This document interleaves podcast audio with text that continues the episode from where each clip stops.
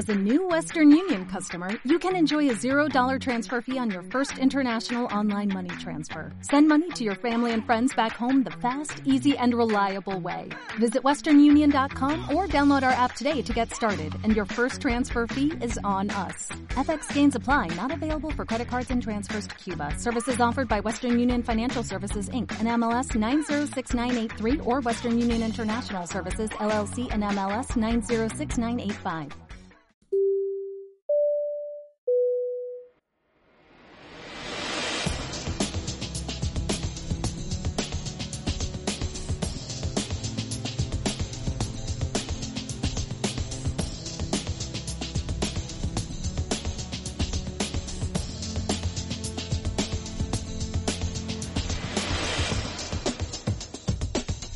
Este es el capítulo 15 de Flaps, el podcast donde hablamos del mundo de la aviación comercial, la simulación de vuelo y en general cualquier tema relacionado con el mundo de los aviones. Yo soy Mario Gómez Molina, hablando desde Barcelona, ponemos Flaps, toga y despegamos. En este capítulo 15 haremos un trip report del vuelo que hice en diciembre de 2019 a nada más y nada menos que a Hong Kong, tanto del vuelo para llegar a París donde hice la conexión, como con el vuelo de Air France que me llevó a Hong Kong, una de las ciudades asiáticas más fascinantes del mundo.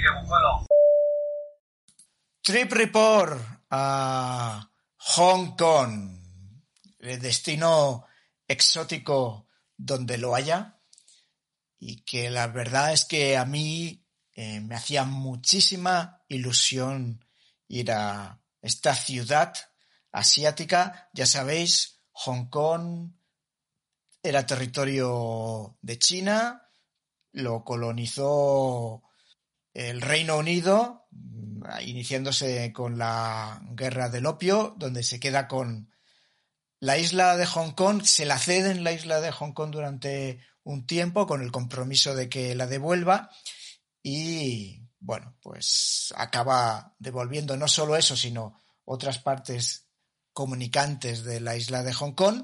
Y eh, en ese momento en que el Reino Unido se la entrega a China, China defiende que durante 40 años va a tener un país pero dos sistemas. O sea, realmente Hong Kong es un ente independiente. De hecho, para ir a China tú tienes que ir a la embajada o al consulado de China y obtener un, visado específico para poder entrar a China. Eh, eso en Hong Kong no hace falta. En Hong Kong tú puedes ir simplemente en el avión, rellenas la típica, el típico papel con tus datos que entregas en, en inmigración. Tiene su propio gobierno, aunque ya hemos visto que China está muy encima de todo lo que pasa en Hong Kong. Bueno, esto es el contexto histórico de, de Hong Kong, un país que me apetecía mucho visitar. Y este es el trip report de cómo hago ese vuelo a esta maravillosa ciudad. Como sabéis, en los trip report lo que se intenta hablar es la crónica del viaje y el trasfondo es volar al mejor precio con la máxima calidad posible. Esa es un poco la filosofía que defiendo en estos trip reports. posibilidades volando desde Barcelona y y entiendo que desde cualquier parte de Europa a Hong Kong son enormes. Hay muchísimas, muchísimas, muchísimas posibilidades. La más barata en ese momento era Etihad, curiosamente, eh, aunque era un vuelo bastante largo porque en total eran 17 horas de, de, vuelo. Esto quiere decir desde que sales desde Barcelona hasta que aterrizas en Hong Kong, todo el tiempo que pasa, eh, haciendo evidentemente con Etihad, haces escala con Abu Dhabi. Hago un inciso que me lo estoy saltando y es que de volar al mejor precio con la máxima calidad, pues decidí volar en, en business. ¿Qué posibilidades te ofrecen las aerolíneas hoy en día en un viaje a Hong Kong? Bueno, evidentemente existe la clase económica, existe ya, casi todas las compañías ya tienen una clase que está entre business y económica que es la Premium Economy. Es una clase muy buena, la verdad es que suele, depende de la compañía aérea, por supuesto, hay compañías que ya empiezan a implantar casi, casi, casi un asiento de, de business, lo que pasa es que nunca llega a reclinarse completamente como una cama, pero ya empieza a ser muy, muy, muy, muy cómodo, pagando, por tanto, un precio intermedio también entre economy y business. La verdad es que ganas mucho en un viaje tan largo es te tienes que buscar la vida como sea para tener un asiento cómodo porque si no se hace realmente insoportable este tipo de, viajes tan largos eh, después por supuesto tiene business y muchas de las compañías que viajan a Hong Kong tienen la primera clase a ver por supuesto, esto es, estamos diciendo volar al mejor precio con la máxima calidad posible. A mí solamente se me ocurre que eso significa business o significa premium economy. Eh, yo creo que en un viaje a largo radio, si uno se lo puede permitir, debería de considerar esas dos opciones.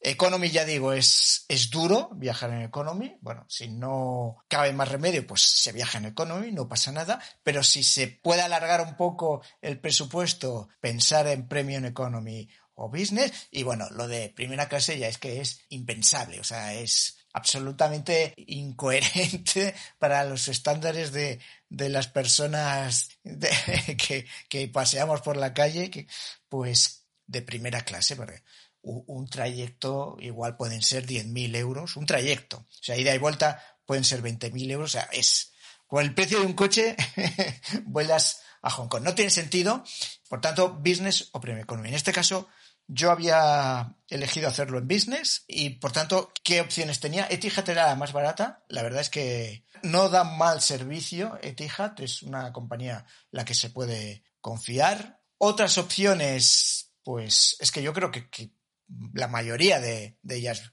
vuelan. Qatar Airways vía Doha, Lufthansa vía Múnich, British Airways vía Londres, Emirates vía Dubai, Turkish Airlines vía Estambul. Una opción que a mí me hacía muchísima gracia era la aerolínea de Hong Kong. La aerolínea de Hong Kong es Cathay Pacific. A mí me hacía muchísima gracia porque además tiene un vuelo directo desde Barcelona, no todos los días, pero sí que tiene vuelos directos a Barcelona. Bueno, yo miré e intenté, digo, hombre, estaría muy bien hacer un trip report volando con Cathay Pacific. Bueno, es carísima. Yo creo que de todas las aerolíneas que viajan a Hong Kong y de todas las aerolíneas que os he nombrado, la más cara sin duda es Cathay Pacific. Por tanto, bueno, no la descarté, lamentablemente la descarté porque me hacía bastante ilusión volar con esa aerolínea. He visto muchas buenas críticas de Cathay Pacific, hay gente que está encantada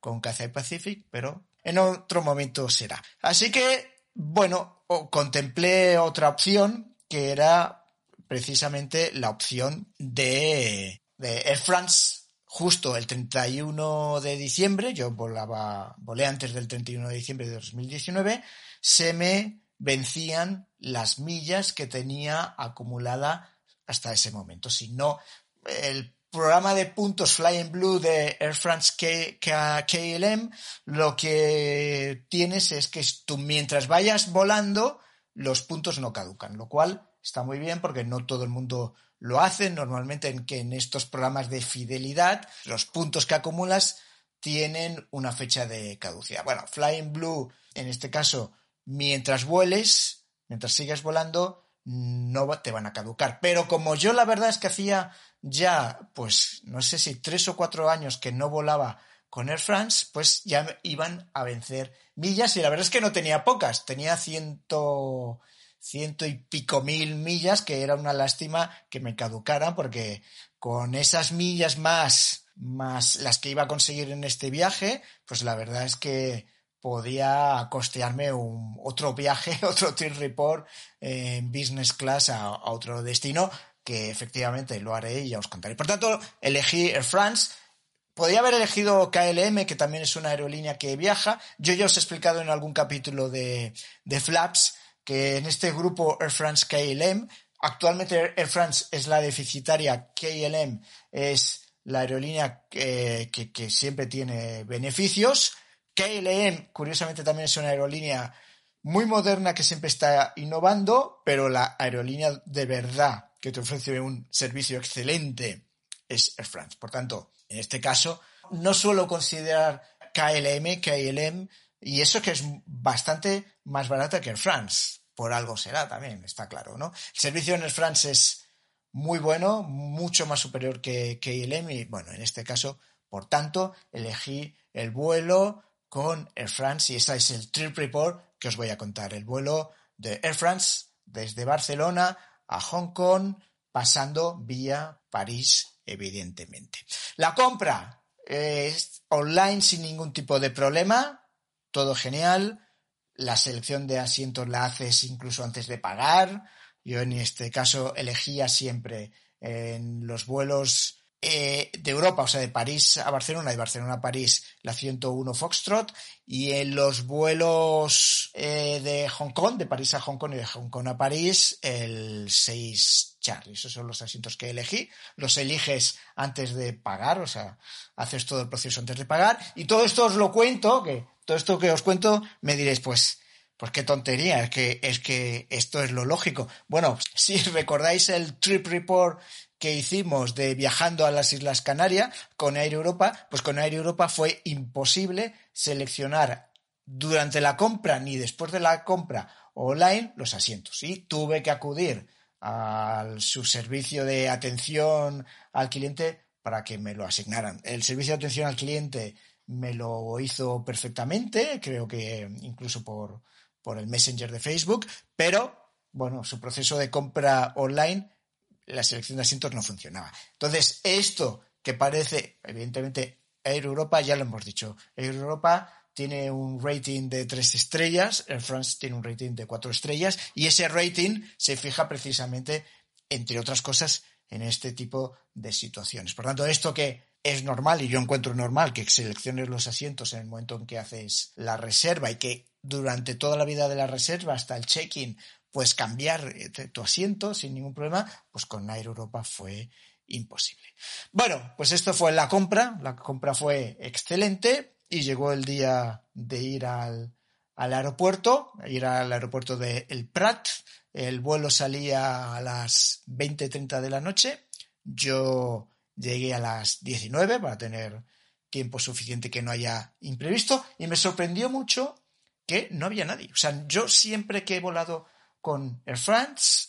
La verdad es que siempre que iba a los mostradores de France, bueno, evidentemente, si tienes tu nivel ya de, Sky Priority elevado, pues puedes ir a, los mostradores específicos, o los mostradores de business o de Sky Priority. Por tanto, aunque haya mucha gente, pues te libras de, esa cola, ¿no? Bueno, eso está, está claro.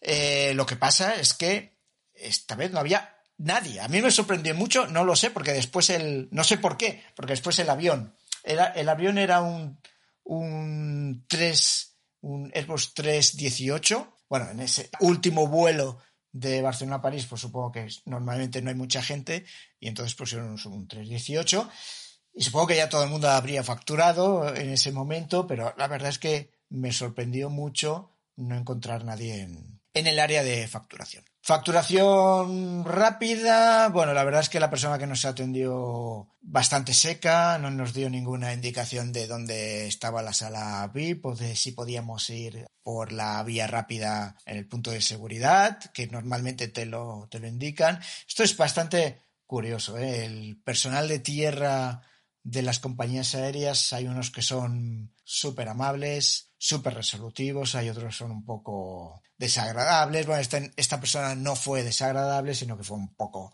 seca, pero bueno, en fin. si viajas en business, te, te esperas que haya un poco más de cordialidad en el trato, que en todas las demás etapas del vuelo lo hubo y bueno, simplemente lo destaco porque bueno, es una de esas cosas curiosas, ¿no? Que hay. A veces, a veces son muy amables y a veces te quedas como con un mal sabor de boca por, por la actitud de las personas. Ya digo, en ningún caso mala, pero bueno, simplemente tajante y seco. Bueno, pues llegamos a la puerta de embarque y lo que vemos es que hay dos cintas dividiendo dos filas. Eh, la gente ya está formada, mucha gente en una fila, poca gente en la otra. No indican en ningún caso para qué es cada fila, pero lo que sí que están diciendo por la megafonía es que ahora están embarcando la zona 1 y la zona 2. La verdad es que yo no me había fijado en qué zona en qué zona soy, pero ya que viajábamos en business suponía que era una de esas Salimos de la fila porque estábamos esperando en la que había menos gente, entendiendo que esa era la, fila de priority, pero no, no era la fila de priority, con lo cual salimos de la fila, nos acercamos, nos preguntan si somos de zona 1 y 2, le digo que sí y lo comprueban y nos, nos dejan pasar. Pero bueno, ya sabéis que ahora se ha puesto de moda ya en todas las aerolíneas a embarcar por zonas o por grupos. Por ejemplo, Vueling le llama grupos, eh, Air France le llama zona. En vuelo internacional sí que ya me fijé y vi que zona 1 era en los vuelos de que era de Hong Kong a, a, París y de París a Hong Kong. Sí que vi que zona 1 era primera clase y business y la clase 2 era, la zona 2, perdón, era todos los que tenían un nivel de priority, eh, pues que tenían un nivel de la tarjeta con Flying Blue, pues Gold, Silver.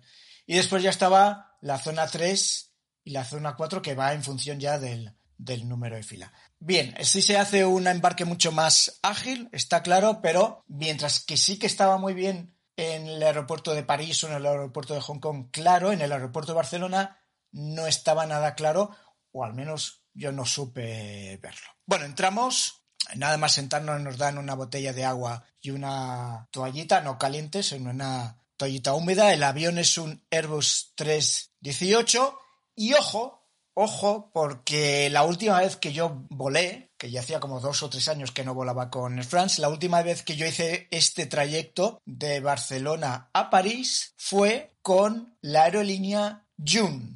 Aerolínea que ya no existe. ¿Y qué es esto de June? Porque aprovecho porque yo creo que es muy interesante. Bueno, cuando el low cost del largo radio empieza a funcionar en Europa, cuando Norwegian empieza a hacer sus vuelos de largo radio a precios de low cost, IAG contraataca con Level, Air France se queda un poco, pues sabiendo que tiene que hacer algo, hizo algo que fue crear June y está claro que no era una buena apuesta la que hizo. ¿Por qué? Porque digamos que Joom era algo entre una low cost y una convencional. Algo que ningún cliente entendió. Era una aerolínea, atención, ¿eh? Se lanza Joom y lo que decide Air France también en un movimiento muy raro es algunos trayectos los vamos a hacer con Joom y vamos a centrarnos en el core únicamente con Air France. Air France va a hacer el core y los que no consideraban core o consideraban que pueden estar atacados por una aerolínea de bajo coste.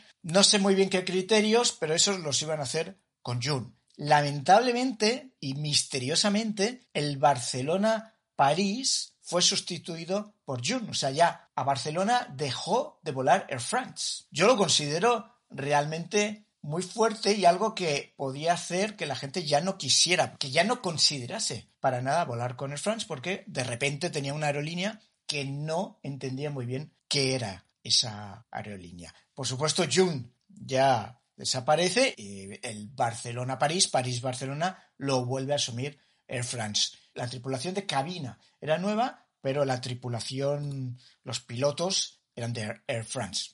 Otra cosa rara. ¿Y cómo se vendía June? Pues June era la aerolínea para los millennials. Sí, lo habéis escuchado perfectamente. June era la aerolínea de los millennials. Alguien en internet dijo, ahora me entero que es que los millennials necesitan una aerolínea específica. ¿Qué era Jun? Pues era una low cost, que sí que tenía asientos de, de business y tenías un servicio igual que el de France en Europa, eso es cierto. Tenía dos filas únicamente para business, porque claro, evidentemente no podían hacer unos aviones que no tuvieran business, porque tú, por ejemplo, lo que hacías era eh, volar pues a Buenos Aires. Bueno, tú contratabas tu asiento en business y vas a hacer el París-Buenos Aires en business, por ejemplo. Claro, evidentemente el Barcelona-París o el que sea París también te tenían que hacer ese servicio. Pero no estaba pensado para eso, por eso era la mínima expresión, solamente para cubrir esas conexiones, y el resto era una aerolínea que no ofrecía nada, simplemente era una línea que decían que sí, que tú ibas a estar muy bien conectados, no entiendo por qué, y que la tripulación de cabina era muy enrollada, iban en bambas, iban con, un, con una vestimenta que era muy como de, de calle, muy chic, muy, muy millennial, ya digo, en bambas, ahí, bueno, con un tejano, no, no sé si eran tejanos, pero se parecían. Era su discurso, ¿no? La aerolínea de los millennials, pero no entendías qué te ofrecía, porque no te ofrecía nada en realidad, con lo cual, evidentemente, ha fracasado, Jum ha cerrado, y bueno, simplemente esto os lo cuento porque es un caso de estudio importante a estudiar de qué ha hecho Air France con June y cómo ha tenido que desaparecer y porque la última vez que volé este trayecto fue con ellos y pues así, visto no visto. Mientras no he estado volando con Air France, curiosamente June ha desaparecido. ¿Qué es lo que me sirvieron de comida? Esto sí que recuerdo que antes te servían la comida en una bandejita y venía como un papelito donde te explicaban qué era lo que te estaban sirviendo cosa que va muy bien porque a veces no sabes ni lo que te están sirviendo, pues eso ha desaparecido. Ya no hay más explicación, simplemente lo sirven y ya está. Lo que me sirvieron en ese momento era lomo frío con una salsa de puré de zanahorias, algún queso, pan y, y postre.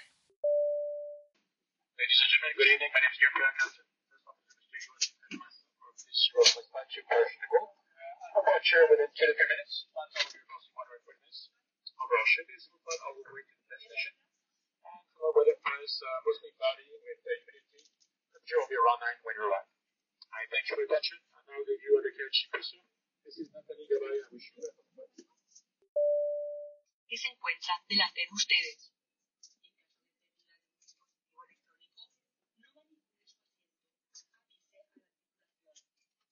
El respaldo de su asiento debe estar en ventanillas levantadas. Los miembros de la tripulación con una insignia roja se encargan de velar por su seguridad. Madame, Monsieur, pour la sécurité de ce vol, nous rappelons les règles à respecter.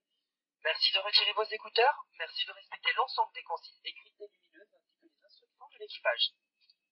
Réglez vos appareils électroniques en mode avion ou éteignez-les. Seul le Bluetooth et le Wi-Fi peuvent être activés. Durant le roulage, le décollage et l'atterrissage, les bagages à main doivent être rangés dans les coins. Veuillez redresser le dossier de votre fauteuil, ranger votre tablette, le porte-monnaie et ouvrir tous les membres d'équipage portant un insigne rouge sont chargés de votre sécurité. Les démonstrations Ladies and gentlemen, for your safety on this flight, we will now remind you to follow. Please remove your headset. Please follow the regional instruction and limiting sign as well as the instruction from the crew. Please set your electronic devices to flight mode or switch them off. Only Bluetooth and Wi-Fi can be turned on during taxi, takeoff, and landing. Your hand baggage compartment. Please put your seatbelt fully upright. Stow away your table, disconnect any wire from the USB socket, then open all window blinds. Members of the cabin crew wearing a red badge are responsible for your safety. The safety to start, please pay attention. En cas de dépressurisation, un masque à oxygène tombera automatiquement à votre portée. Tirez sur le masque pour libérer l'oxygène. In case if there is a sudden decrease in cabin pressure, the oxygen mask will automatically drop down in front of it. Pull the mask without the close Sur votre visage, place a mask over your nose and mouth. Une fois votre masque ajusté, il sera possible d'aider les autres personnes. Make sure your mask is well adjusted before leaving home. Votre gilet de sauvetage est situé sous votre siège. Life jacket is under your seat. Passez la tête dans l'encolure. voyager et vous allez l'ascendre. Passage over your head, split and adjust the straps. Une fois à l'extérieur de l'avion, gonflez votre gilet en tirant sur la poignée rouge. When you are the aircraft, in-flight to life jacket and pull it down on the red. Nous vous demanderons de lire la notice de sécurité your seats.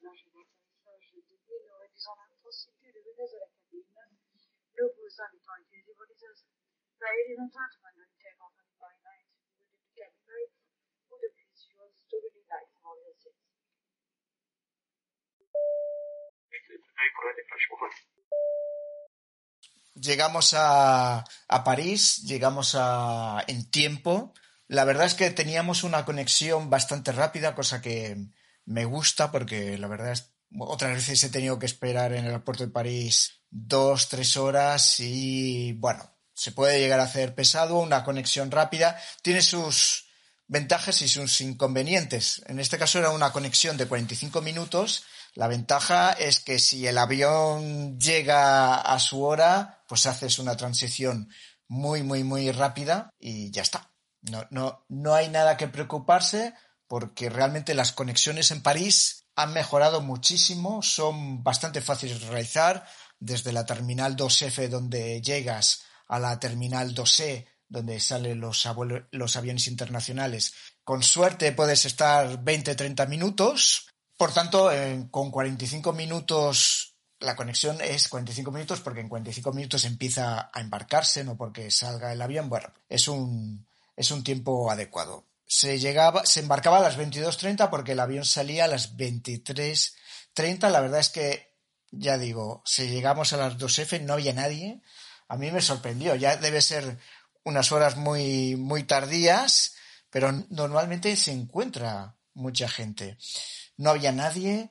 Llegamos al control de pasaporte y está vacío, completamente vacío. Siempre hay unas personas que te están viendo si estás llegando a las puertas correctas, porque si no llegas a las puertas correctas, mejor te desvían antes de pasar el control de, de pasaporte. Nos preguntaron si íbamos en, al vuelo de Buenos Aires, le dijimos que no, que a, de Hong Kong. Nos vieron pinta de, de españoles, está claro, de argentinos. Eh, bueno, no, no había nadie, absolutamente nadie, en una zona donde yo he estado a llegar a estar horas en la cola del control de pasaportes. Esto en, en verano y por la mañana es brutal, brutal la cantidad de gente que hay y me sorprendió muchísimo llegar y no ver nadie, pero absolutamente nadie. Bueno, está claro que, que ya quedaban muy pocos vuelos en ese momento por, por salir y que todo el mundo ya debería de, de, estar dentro de la terminal. Bueno, pues llegamos a la, a la terminal 2E, teníamos un poco de tiempo para ir a la, a la sala VIP allí fuimos, esperando ya digo que estuviéramos como máximo media hora. Y bueno, cuando ya se acercaba a las diez y media, me acerqué a, las pantallas y buah, cuá, cuá, retrasado y previsto a las 0045. Había muy pocos vuelos ya para esas horas. Eh, 23.30 estaba el nuestro a Hong Kong, estaba 23.40 también el dirección a Pekín, estaba el de Buenos Aires que ya estaba saliendo y estaba el de Santiago de Chile. Cuatro vuelos y el nuestro y el de el de Pekín retrasados. El nuestro a las 0045, el de Pekín a las 0040. Bueno, ya eh, no empezaba bien el, no empezaba bien el viaje. Pero eso no es todo, ¿eh? Ya, pues ahora sí que ya teníamos tiempo de sobra para estar en la terminal. Bueno, llegaron las 0010 y aún no se embarcaba y salió una nueva hora de embarque que era las la una y quince de la, de la madrugada. Bueno, terrible. La verdad es que de llegar y pensar que ibas a, a salir a las 23.30, embarcando a las 22.30 y que ibas a tener una conexión muy rápida, de repente la hora de embarque la una y cuarto de la, de la madrugada, bueno, la verdad es que bueno, éramos los únicos que estábamos en los de ese vuelo en la sala VIP, con todos los trabajadores de la sala VIP que no la pueden cerrar porque hay gente y que por supuesto tendrían unas ganas terribles de irse a su casa y nosotros de, de coger el avión. Y la verdad es que salir tan tarde, pues la verdad es que sí que he tenido una, una experiencia y es con Iberia en Madrid a, México saliendo a la 1.30 de la madrugada, pero en un vuelo regular. O sea, realmente hay muchos vuelos a México. Iberia tiene normalmente dos vuelos diarios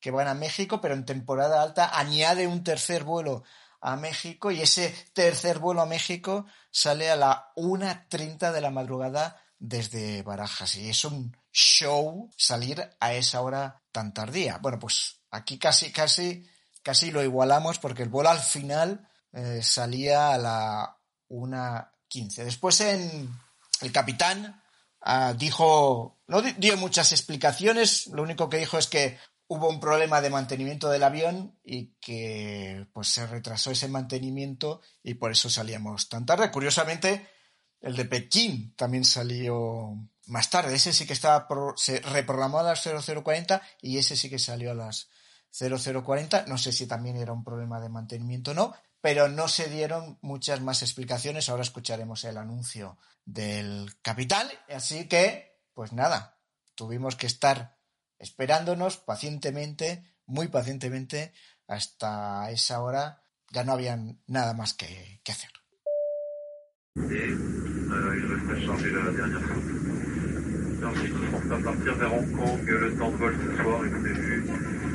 Pour 11h15 minutes sur le parcours de votre position, quelques zones de légère turbulence. Et notre arrivée à Hong Kong demain dans la soirée, le temps est prévu assez dégagé avec une température de l'ordre de 20 degrés. Je vous remercie de votre patience et je vous souhaite un excellent vol en compagnie de tout l'équipage commercial.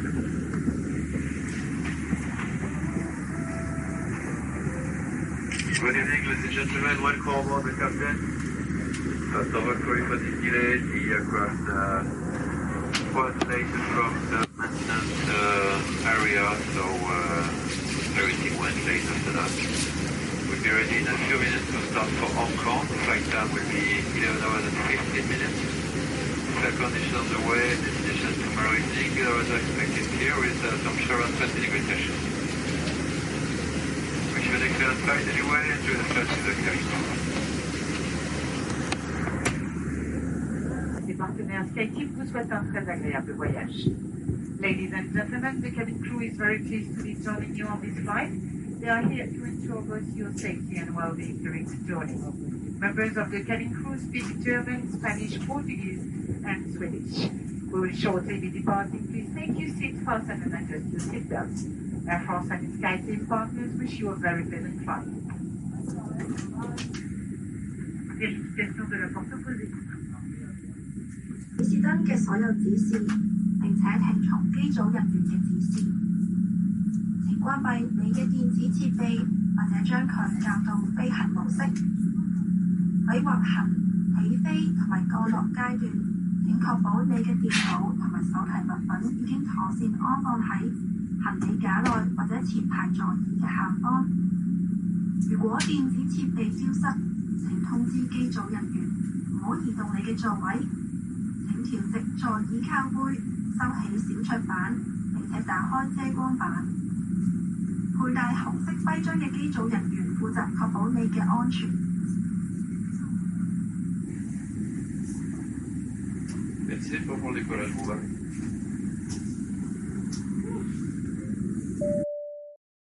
Bueno, pues nos situamos a la una y quince como Hora de salida, el avión era un 777-300ER, de Extended Range, o sea, es el 777 más grande y que puede hacer además una ruta más larga. Es una maravilla. A mí este avión me alucina, me encanta, me gusta muchísimo. No sé si me gusta casi más más que el 787. El 787 es más nuevo y es una maravilla, pero es que el 777-300ER es, para mí es un icono y vamos a ver el nuevo 777, el X, vamos a ver cómo, que seguro que será otra maravilla a ver cómo se comporta. Bueno, ¿qué podemos decir de este vuelo desde París, Charles de Gaulle, al aeropuerto de Hong Kong? Bueno, vuelo nocturno, por tanto, es cierto que mucho tiempo te la pasas durmiendo, con lo cual te enteras en relativamente poco de la gran duración del vuelo, que era unas 12 horas y media más o menos. Y pues lo primero que ves es el asiento. El asiento es el asiento business que ya lleva muchos años o unos cuantos años con Air France, que la verdad es que es muy buen asiento. Tienes muchos compartimentos donde dejarlo, muy cómodo, una pantalla gigante para ver el, el IFE, el infoentretenimiento.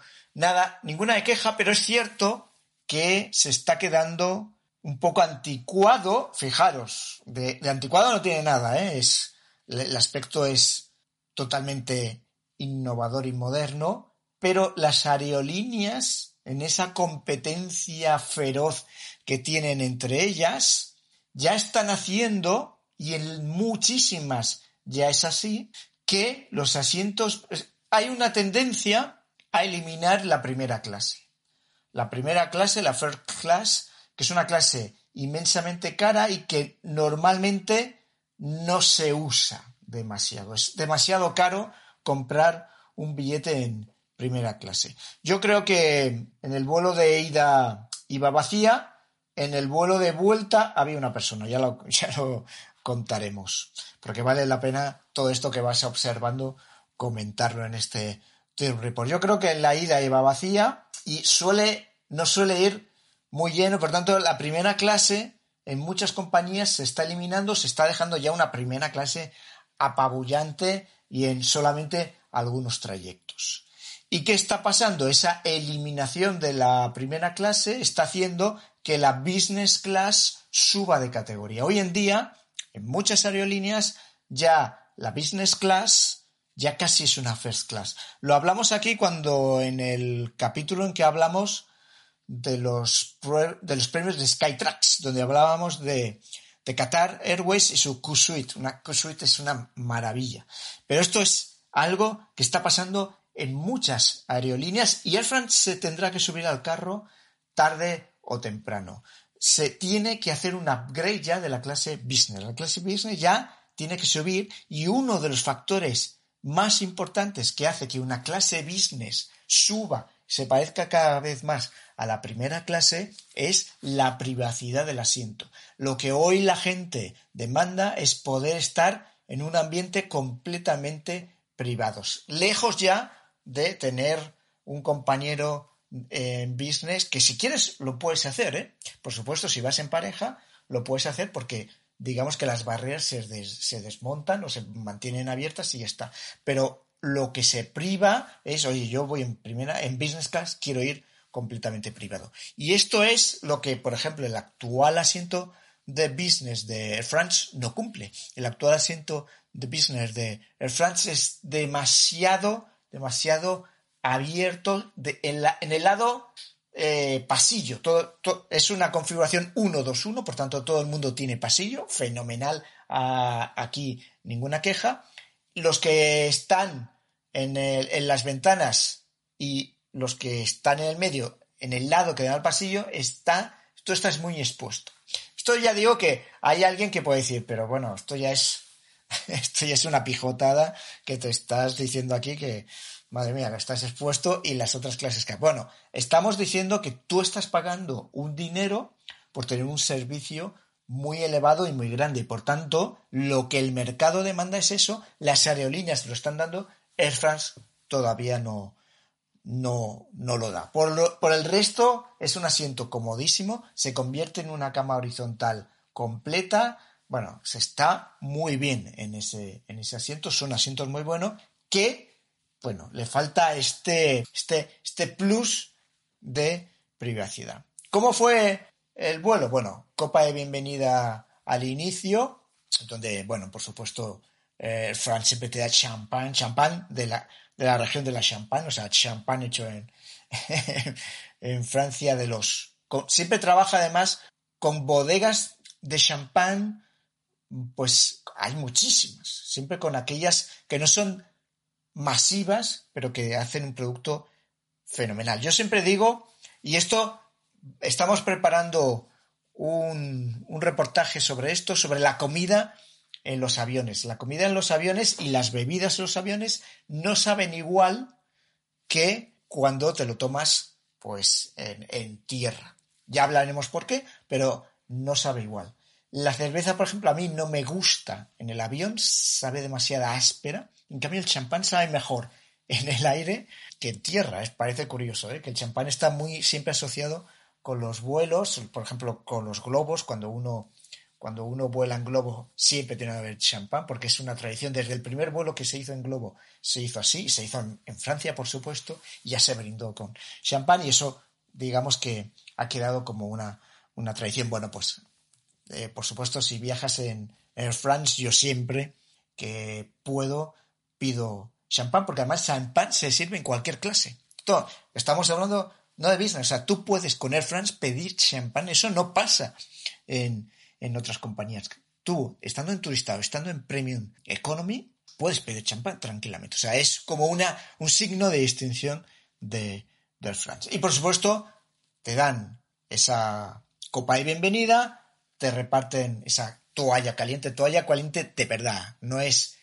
En, en, en Air France, en los vuelos intraeuropeos, te dan una toallita húmeda que viene en un plastiquito que tienes que abrir y está bien, ¿no? Pero porque para una hora, ¿qué más quieres? En un vuelo de, largo radio lo que te dan es una hot towel, te lo dan antes de, se supone que va a empezar el servicio de comida y te lo dan al finalizar, cuando ya estás a punto de, de aterrizar, antes de, cuando ya ha finalizado todas las, todas las comidas. Hay algo diferente que me parece fenomenal y es que eh, nada más prácticamente ponerse en el aire el avión, la tripulación va uno por uno preguntándote sobre, te han repartido ya antes el menú de business, el menú de business siempre, siempre es un, un aperitivo, un primer plato y un segundo plato, un segundo aperitivo y primer plato no lo puedes elegir, es el que es, y el segundo plato y el postre, ese sí que lo puedes elegir. Tienes platos hechos por el catering de Air France y platos diseñados por un chef, siempre con estrella Michelin francés, que cada seis meses va cambiando, cosa que está muy bien. Entonces, existe esa opción que es el, la cena, pues que normal, pero existe una opción que es la cena express, que yo es la que escogí porque estamos hablando que ya está, ya era las dos y media de la madrugada y chico, yo ahora ponerme con el aperitivo el primero, el segundo, el no, como que no, es que ya el, el cuerpo te pide otra cosa, cosa que en el segundo capítulo de Flaps ya estuvimos hablando de este tema, de la innovación que algunas aerolíneas están poniendo en marcha para, oye, que tú, por favor, mm, aerolínea ten en cuenta individualmente mis necesidades y no, pues mira, a las dos les sirvo la cena, a las dos, a las tres les sirvo de la madrugada, les sirvo la cena a la gente. No, eh, es, mira un poco. Y aquí sí que yo creo que hicieron algo muy bien, cosa que no, las últimas veces que yo había volado con el France no lo hacían, sino que antes de nada, antes de empezar el aperitivo, la tripulación iba uno por uno preguntándote qué segundo plato querías, cosa que está muy bien, porque antes antes era, te servían el aperitivo, te servían el primer plato y después iban con el carrito, ¿qué quieres? ¿Qué plato quieres? Que después podías, además podían no a ver ese plato, decir, no, no, pues no me queda.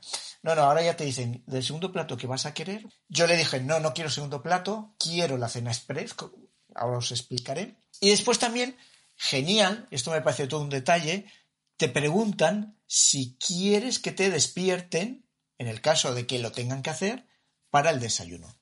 Yo les dije, no, no, no, no, si estoy despierto me lo servís, si no, por favor, no, no despertarme. Esto es un detalle que antes no pasaba, que me parece brutal. Me parece muy bueno, muy buen detalle. Bueno, pues ¿en qué consistió? Bueno, hay, hay una cosa. Yo en la web había estado leyendo que en los vuelos del France habían empezado a poner un signature cocktail, oye, no vi nada, nada del Signature Cocktail. Hombre, es cierto que a las 3 de la madrugada el, el cóctel, el famoso, no sé si tocaba o no, pero yo me lo hubiera tomado ciertamente. Pero no lo vi. Esto es un misterio que me queda para próximos vuelos con el Fran a saber dónde está ese Signature Cocktail, si está. Y os lo digo porque siempre me acuerdo de lo maravilloso que estaba el Signature Cocktail, que ya lo hacía Delta Airlines. En un vuelo Barcelona-Nueva York con Delta Airlines pude probar su Signature Cocktail, que, que va cambiando, que era una maravilla, qué bueno estaba. Yo quería el Signature Cocktail de, de France, pues ni sus luces. Bueno, me queda pendiente averiguar qué es esto del Signature Cocktail, que, que Delta ya lo hace, Air France parece que lo hacía, pero ahí desapareció. Desapareció. No, no creo que sea por la hora, porque la vuelta que salió a la hora que tocaba tampoco estaba por ahí, con lo cual, bueno, misterio de que se habla del Signature Cocktail como novedad en la web de Air France, pero después no, no aparece. Bueno, pues como, como digo, eh, pues yo pedí el Express, que consiste en un starter, o sea, siempre te sirven el aperitivo, eso sí. El aperitivo te vuelve a servir la bebida que quieres. Yo volví a pedir otra, otra copita de champán. Te sirven después un primero, te sirven un platito de. El primero era una ensalada, ¿eh? con canónigos. Bueno, no, no, no estaba, no estaba mal. Es una ensalada que me parece muy correcto. Te sirven un queso, un plato de quesos. Ya sabes que en Francia, antes del postre, siempre se toman quesos. Es una tradición puramente francesa. Y, por supuesto, el France la traslada. Y si tú haces la cena normal, antes del postre van a venir con la tabla de quesos para cualquiera. ¿no? Eh, como es una cena express, ya te incluyen unos quesos que, por cierto, estaban muy buenos.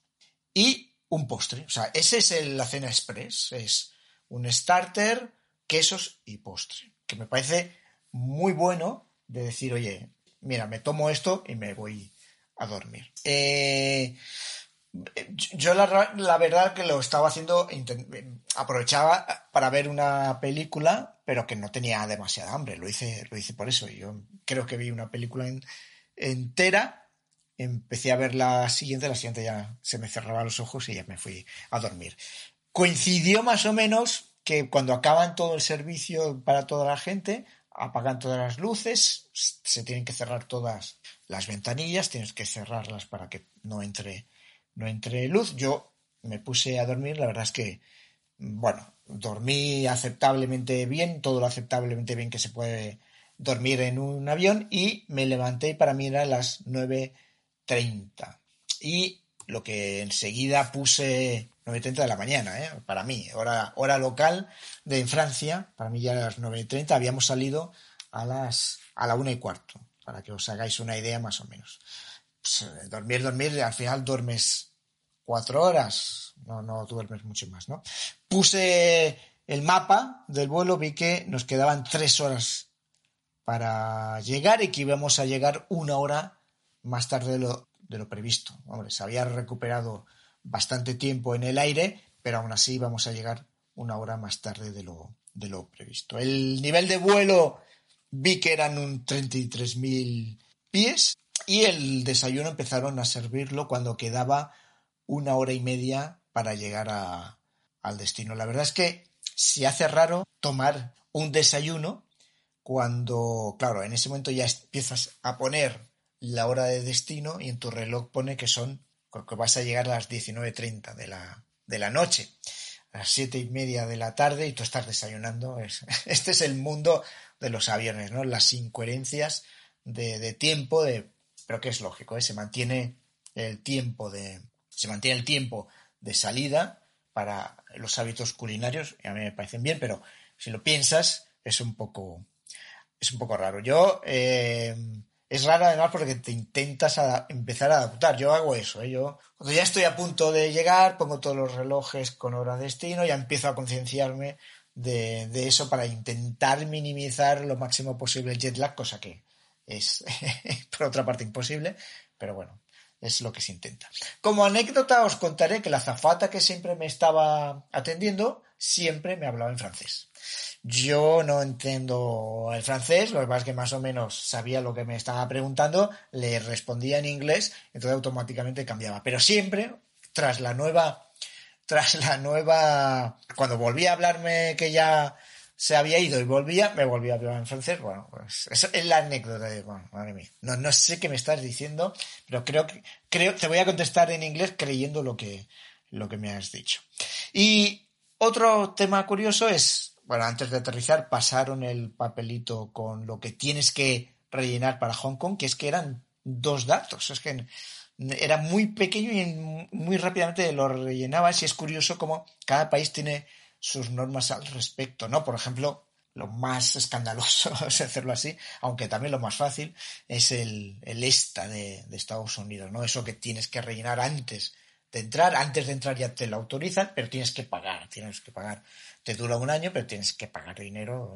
En fin, antes no era así, antes también tenías que rellenar, habrá gente que se acuerde, eh, para entrar a Estados Unidos simplemente rellenabas un papelito eh, en el avión y con eso ya entrabas, que es como lo hacen además el resto de países que no requieren un visado. China sí requiere un visado y por tanto no necesitas rellenar nada en el avión porque tú ya vienes con visado, cosa que te revisan en el aeropuerto. Si no tienes ese visado, ya no subes al avión.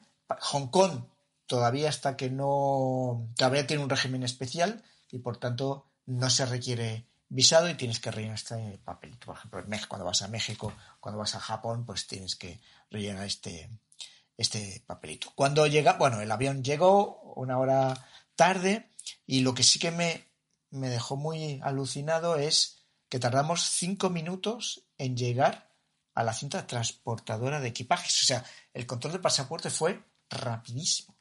Esto es algo que, en Estados Unidos ya sabes que te, tardas una hora, con suerte, dos horas. Japón fue igual, China. O sea, normalmente es, mucho tiempo lo que tienes que tardar.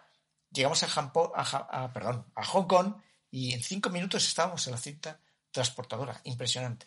Está claro también, está claro también que por los temas de todas las protestas que en ese momento todavía se mantenían activas en Hong Kong, el turismo había bajado muchísimo y se notaba en la ciudad. Había turismo, pero había muy, mucho menos turismo del habitual. Por tanto, esto también puede ser un signo de que, bueno, realmente todo fue muy rápido porque el turismo había bajado y llegaban menos aviones.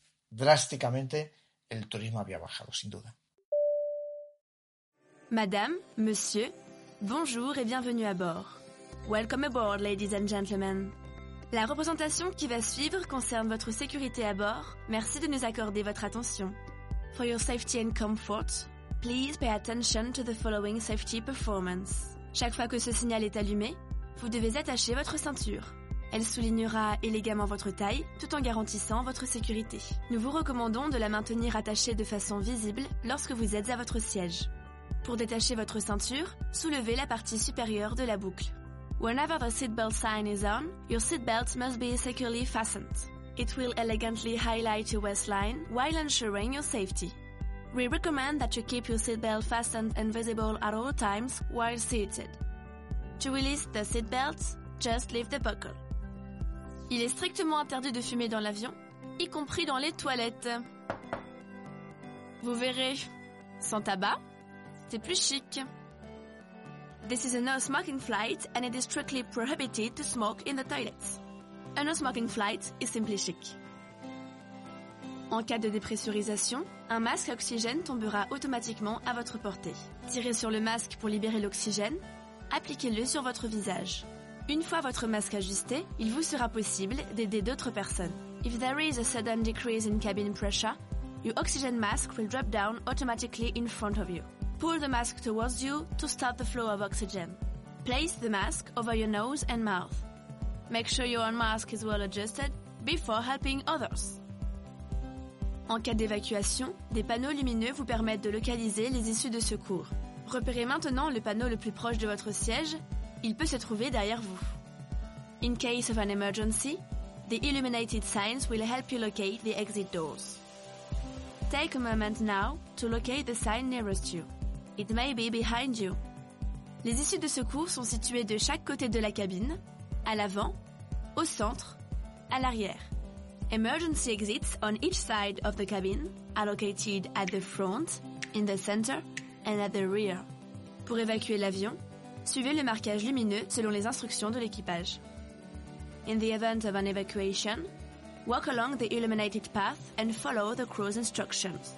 L'emplacement de votre gilet de sauvetage est indiqué sur l'étiquette devant vous. The location of your life jacket is indicated on the label right in front of you. Passez la tête dans l'encolure, attachez et serrez la sangle. Place it over your head and pull the stripe tightly around your waist. Une fois à l'extérieur de l'avion, gonflez votre gilet en tirant sur la poignée rouge. When you are outside the aircraft, inflate your life jacket by pulling the red toggle. Soyez tendance durant ce vol. Réglez vos appareils électroniques en mode avion. Because it is trendy here, set your electronic devices on airplane mode. L'équipage vous informera des conditions d'utilisation de vos équipements pendant le vol. Si vous n'utilisez pas vos appareils électroniques, nous vous invitons à les éteindre et à les ranger. The crew will inform you about the conditions of use of your equipment during the flight. If you do not use your electronic devices, we invite you to switch them off and stow them away.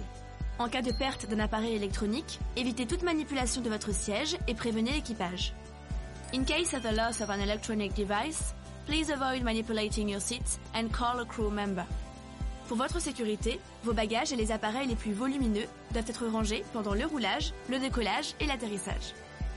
For your safety, your baggage and your biggest devices must be stowed away during taxi, takeoff and landing. Nous allons bientôt décoller. We'll be taking off shortly. La tablette doit être rangée et votre dossier redressé. Please make sure your tray table is stowed away and secured and that your seat back is in the upright position. Une notice de sécurité placée devant vous est à votre disposition. Pour toute question, l'équipage est à votre écoute. We encourage everyone to read the safety information leaflet located in front of you. If you have any questions, our crew is here to help you. Merci pour votre attention. Au de la Air France, un. Thank you for your attention. On behalf of the whole Air France company, we wish you a very pleasant flight. Pues el viaje de vuelta, el vuelo salía a las once y media de la noche, curiosamente a la misma hora que debería haber salido desde París, salen y vuelven a la misma hora de partida. Y claro, evidentemente el salir tan tarde siempre supone un reto cuando estás en el extranjero, porque pues ya sabemos que los hoteles, la hora de checkout suelen ser las 12 del mediodía. Con lo cual, como muy tarde a las 12 del mediodía, tienes que irte del hotel y entonces un poco es, hombre, sí, te podrían guardar la maleta, podrías estar mirando cosas, pero en fin, es un poco engorroso todo, todo junto. Y los de Hong Kong han ideado algo que me parece absolutamente encomiable y que debería de replicarse por todo el mundo. ¿Qué es lo que han hecho? Pues en dos estaciones de metro, las estaciones más céntricas que hay en Hong Kong, que es la de Terminal y la de Kowloon, lo que existe es lo que llaman el on-town check-in.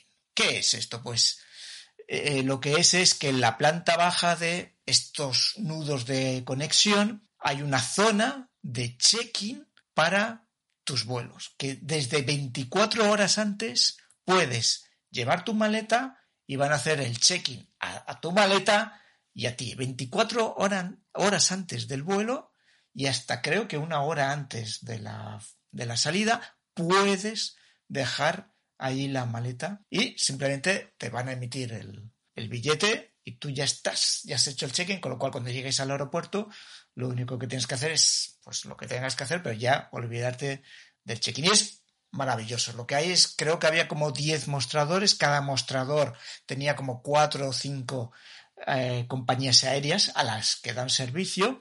Recuerdo que la de Air France estaba con KLM, por supuesto, y también estaba con Ana, con All Nippon Airways, porque precisamente los, las personas, yo llegué y había unas personas delante mío que eran japoneses y que estaban facturando con, con All Nippon Airways, o sea, tampoco hay demasiada, como es tan extremo, 24 horas, no hay demasiada cola.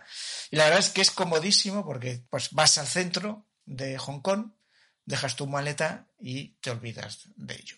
Fabuloso porque aunque salga a las once y media de la noche, pues te da igual porque, bueno, sales del hotel a la hora que tienes que salir, haces tu check-in como parte de, una de, esas vueltas que estás dando y te olvidas. Nosotros además aprovechamos pues esta circunstancia para ese día, antes de, de irnos, pues visitar Disneyland Hong Kong. Vi que en la propia Disneyland Hong Kong tiene un servicio de, conserjería de maletas, porque supongo que ya es bastante habitual que como los vuelos que van a Europa y Estados Unidos son nocturnos, pues ya es normal que la gente tenga que ir con la maleta. Entonces, si no haces el este on-town check-in, por ejemplo, si vas a Disney, por ejemplo, tienes la posibilidad de, de dejarlo ahí y después ya recogerlo. Con lo cual, bueno, todo absolutamente cómodo. Además, Disneyland Hong Kong está ya muy cerca del aeropuerto, con lo cual, bueno, es, es fantástico.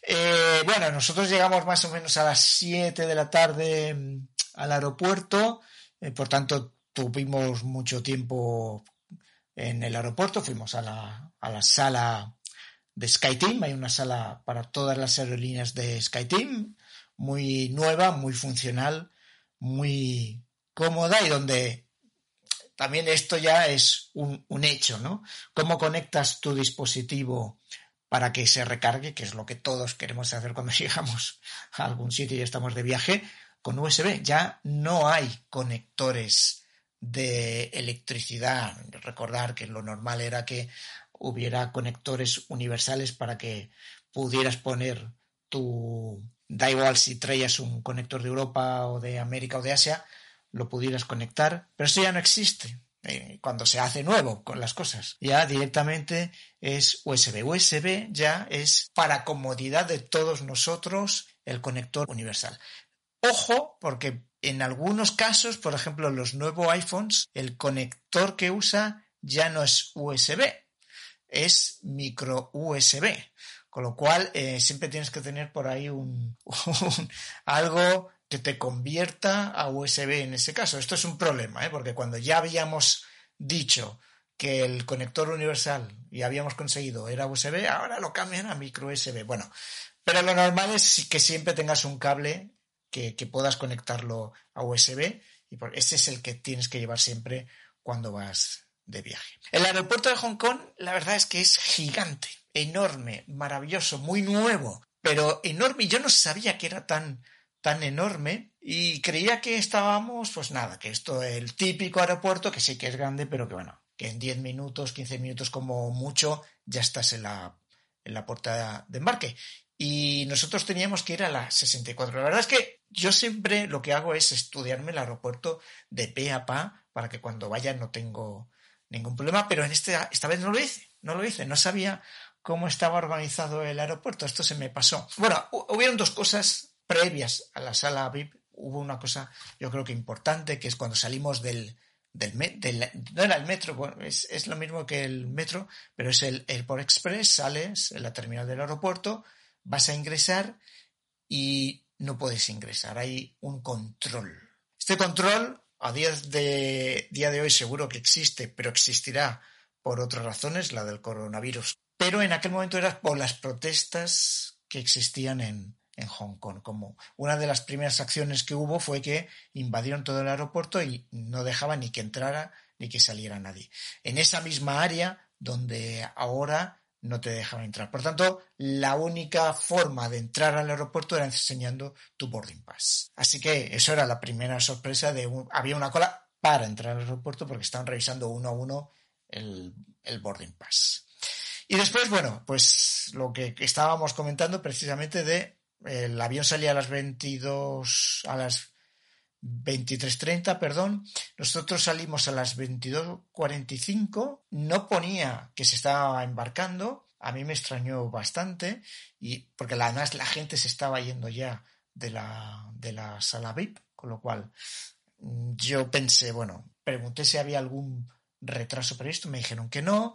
Bueno, pues a las 22.45 nos fuimos, ya saliendo sí que vimos que ponía boarding, con lo cual, bueno, oye, vamos, vamos para allá. Estaba claro, se estaba retrasando un poco el vuelo, teníamos que ir a las 64.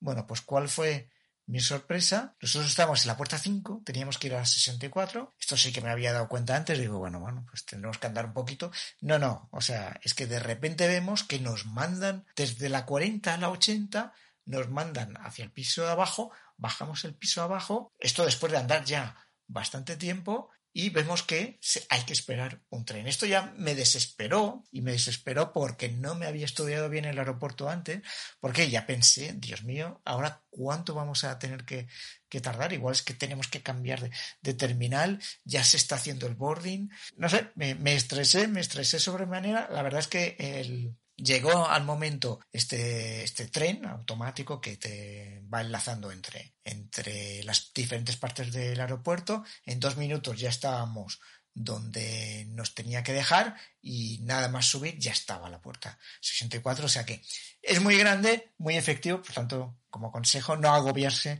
dentro del aeropuerto Hong Kong porque no, la verdad es que da igual que vayas andando o no, se llega muy eficiente bien. El, el vuelo salió, salió tarde, nosotros ya ponía que estaba boarding, pero llegamos allí, todo el mundo estaba ya haciendo cola, pero no se abrían las puertas. Fue algo curioso porque vimos cómo llegaba una persona en estos carritos eléctricos para personas disminuidas, llegó una persona con bolsas de la compra, paró, se acercó una persona de Air France de las que estaban para hacer el boarding, le cogió todas las bolsas y acompañó a este señor que entró mientras nosotros esperábamos. La verdad es que en ese momento entendíamos que, se estaba, que era una personalidad, no, sabíamos quién era, y que se estaba esperando a esta persona para empezar el boarding, cosa que era muy extraña. Lo que pasó es que era un, una persona que viajaba en First, en Premier, la clase Premier en primera clase. Pero hubo una cosa que por eso tanta atención, ¿eh? que le llevaron en, en su carricoche, le cogieron las bolsas, le acompañaron, entró el primero, bueno, porque es primera clase. Pero también es una cosa extraña, porque normalmente en primera clase con Air France tú vas a una sala VIP especial, cuando es hora de embarcar pues te acompañan, te montan en un coche Mercedes, siempre en un Mercedes, en un clase C o en un clase S, esto es así, y te deja, el coche va a la puerta del avión, subes por las escalerillas, toda la tripulación eh, te está esperando y te saluda, y ya te sientes y ya empieza el, embarque, porque esto se suele hacer antes de, del embarque. Lo raro es que no lo llevaron en un coche, sino que viniera en ese carro y coche, en ese coche eléctrico. Bueno, curiosidades que os cuento porque me hizo muchas gracias. El, el vuelo salió retrasado, como digo, pero el capitán, en la hora en que se presentó, eh, lo que dijo es que perdió disculpas por salir tarde el avión y lo que comentó es que había encontrado tráfico intenso en la llegada al aeropuerto, o sea, en ese transfer en que le hacen desde el hotel al aeropuerto, pues que había habido un embotellamiento y no habían llegado a tiempo. Estas son las cosas del directo. Una vez que ya se cerró el embarque, cosas que ya hemos, que yo ya había visto en México, se, depende del país al que vayas, lo que se pasa es a desinfectar el avión. Es una desinfección para insectos únicamente. Lo que hace es que en cada uno de los pasillos, una persona de la tripulación de cabina con un spray se pone al principio, lo que hace es aprieta y con ese spray llega hasta el final y se supone que con eso ha desinfectado todo el, todo el avión. Y bueno, la verdad es que en el viaje de vuelta nada reseñable. Eh, yo volví a pedir mi, mi comida express. Sí que, sí que aquí no preguntaron si te querían despertar o no en el desayuno. A mí me despertaron. Y bueno, me preguntaron si quería desayuno. Yo en, ese momento no estaba para desayuno, pero todo, todo muy amable, eh, fantástico el personal queriendo que desayuno realmente. Y la verdad es que te das un poco cuenta de que dentro del avión vives con tu burbuja y que cuando sales del avión te, das de, bruces con lo que es la, realidad, ¿no? Eh, algo muy curioso que pasó en París es que llegamos al control de cuando teníamos que hacer el transbordo. Nos llegamos a París, nosotros teníamos que ir a la Terminal 2F para tomar nuestro vuelo de París-Charles de Gaulle a Barcelona y siempre tienes que hacer el control de pasaporte, pero se permitía para los que son del espacio Schengen el control automático del pasaporte, que yo hasta ahora no lo había experimentado y es fantástico. Simplemente entras en, como en una cabina, pones tu pasaporte, lo comprueba que todo está bien, te deja pasar y ya está. Todo muy rápido, muy fluido y espero que eso se vaya generalizando porque es algo que vale la pena porque te ahorra muchísimo, muchísimo. Algo, lo último ya para reseñar y para acabar este trip report es que las condiciones extremas, nuestra conexión salía a las 6.55 de la mañana, las condiciones en París eran extremas, extremas de temperatura, tan extremas de temperatura y tan extremas iban a estar en el vuelo que nos anunciaron que íbamos a pasar a hacer el de-icing del avión antes de despegar y así fue. Tuvo como 10 minutos en, el área de de-icing, el Airbus 320 con el que íbamos, porque la verdad es que hacía un frío, hacía muchísimo frío, pero evidentemente en vuelo iba a hacer mucho más frío y por prevención se hizo este de-icing. La verdad es que un de-icing yo solamente, curiosamente, lo he vivido dos veces. Normalmente en vuelos a París nunca lo había vivido y sí que lo viví en un vuelo de París a Dublín, que fuimos en un ATR de, de, de France, de Hop, eh, y es la única vez que yo había vivido un de-icing, pero aquí también lo viví y fue algo bastante curioso. La verdad es que el aeropuerto estábamos bajo cero, la temperatura estábamos bajo cero con niebla y entiendo que solamente por eso, ah, independientemente de la, de la temperatura que hubiera en el aire, que evidentemente también, pues ya valía la pena hacer un de-icing protección. Bueno, pues este ha sido nuestro trip report de un vuelo, un largo vuelo a Hong Kong. Como veis, siempre, siempre ocurren cosas. Por supuesto, no os cuento la parte del viaje en sí de la estancia en Hong Kong, que ocurrieron mil cosas más. Pero fijaros que siempre en un viaje de, en avión siempre hay algo que contar, siempre hay algo que, explicar y siempre tenéis algo que, aprender, porque de la experiencia de los demás también se. Tripulación de cabina asegurada para el aterrizaje.